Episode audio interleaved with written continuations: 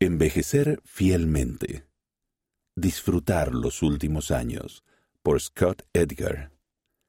La vejez puede ser un tiempo hermoso de progreso y crecimiento. Me he dado cuenta de que mi vida está cambiando con la llegada de la vejez. Aunque todavía deseo participar con mi familia y en la iglesia, no soy tan físicamente activo como solía serlo, y todo parece marchar bien conmigo o sin mí. Sin embargo, hay algo más que estoy aprendiendo. Esta etapa de la vida no es del todo mala, por supuesto, hay dolores y molestias, así como otros desafíos, pero el envejecimiento es parte del curso natural de la vida, y esta etapa trae consigo oportunidades nuevas y gratificantes. Me conforta saber que mi familia y mis amigos me aman.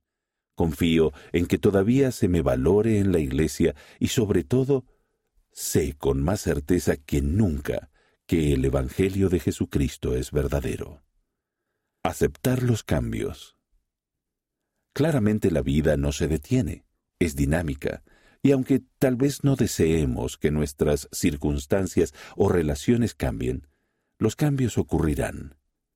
Como lo expresan las escrituras de manera tan elocuente, todo tiene su tiempo, y todo lo que se quiere debajo del cielo tiene su hora, tiempo de nacer y tiempo de morir, tiempo de plantar y tiempo de arrancar lo plantado.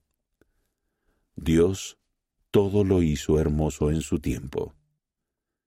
Es posible que hayamos llegado a sentirnos cómodos con las cosas como estaban, y está bien extrañar los tiempos pasados, pero también podemos tener fe en que aún hay más que aprender mientras continuamos caminando por esta senda de felicidad. La manera en que nos ajustemos a los cambios y lidiemos con ellos determinará nuestro crecimiento en estos últimos años. Al aceptar los cambios en lugar de luchar contra ellos, nos vemos libres para fijarnos en las nuevas oportunidades y comprender cosas nuevas. He notado que al esforzarme por seguir a Jesucristo, me voy acercando más a Él en maneras que no lo hice cuando era más joven. Por el tiempo que Él mismo pasó en la tierra, Cristo comprende lo que se siente al acercarse al final de la vida terrenal de una manera que no comprendemos plenamente, Él sabe a la perfección lo que nosotros sentimos de manera específica gracias a su expiación. Podemos pedirle que nos ayude a convertirnos en lo que Él desea que lleguemos a ser en el tiempo que nos queda. Continuar prestando servicio. Sin importar la edad que tengamos, aún podemos buscar cada día oportunidades de servir que nos ayuden a prepararnos para prestar servicio después de esta vida. El presidente George Albert Smith enseñó en una ocasión, No estamos aquí para malgastar las horas de esta vida para luego pasar a una esfera de exaltación, sino que estamos aquí para prepararnos día a día para los puestos que nuestro Padre espera que ocupemos después. A medida que envejecemos, tales experiencias preparatorias serán diferentes de lo que fueron alguna vez. He observado a hombres más jóvenes asumir sus responsabilidades y llevar a cabo muchas de las tareas que yo solía efectuar.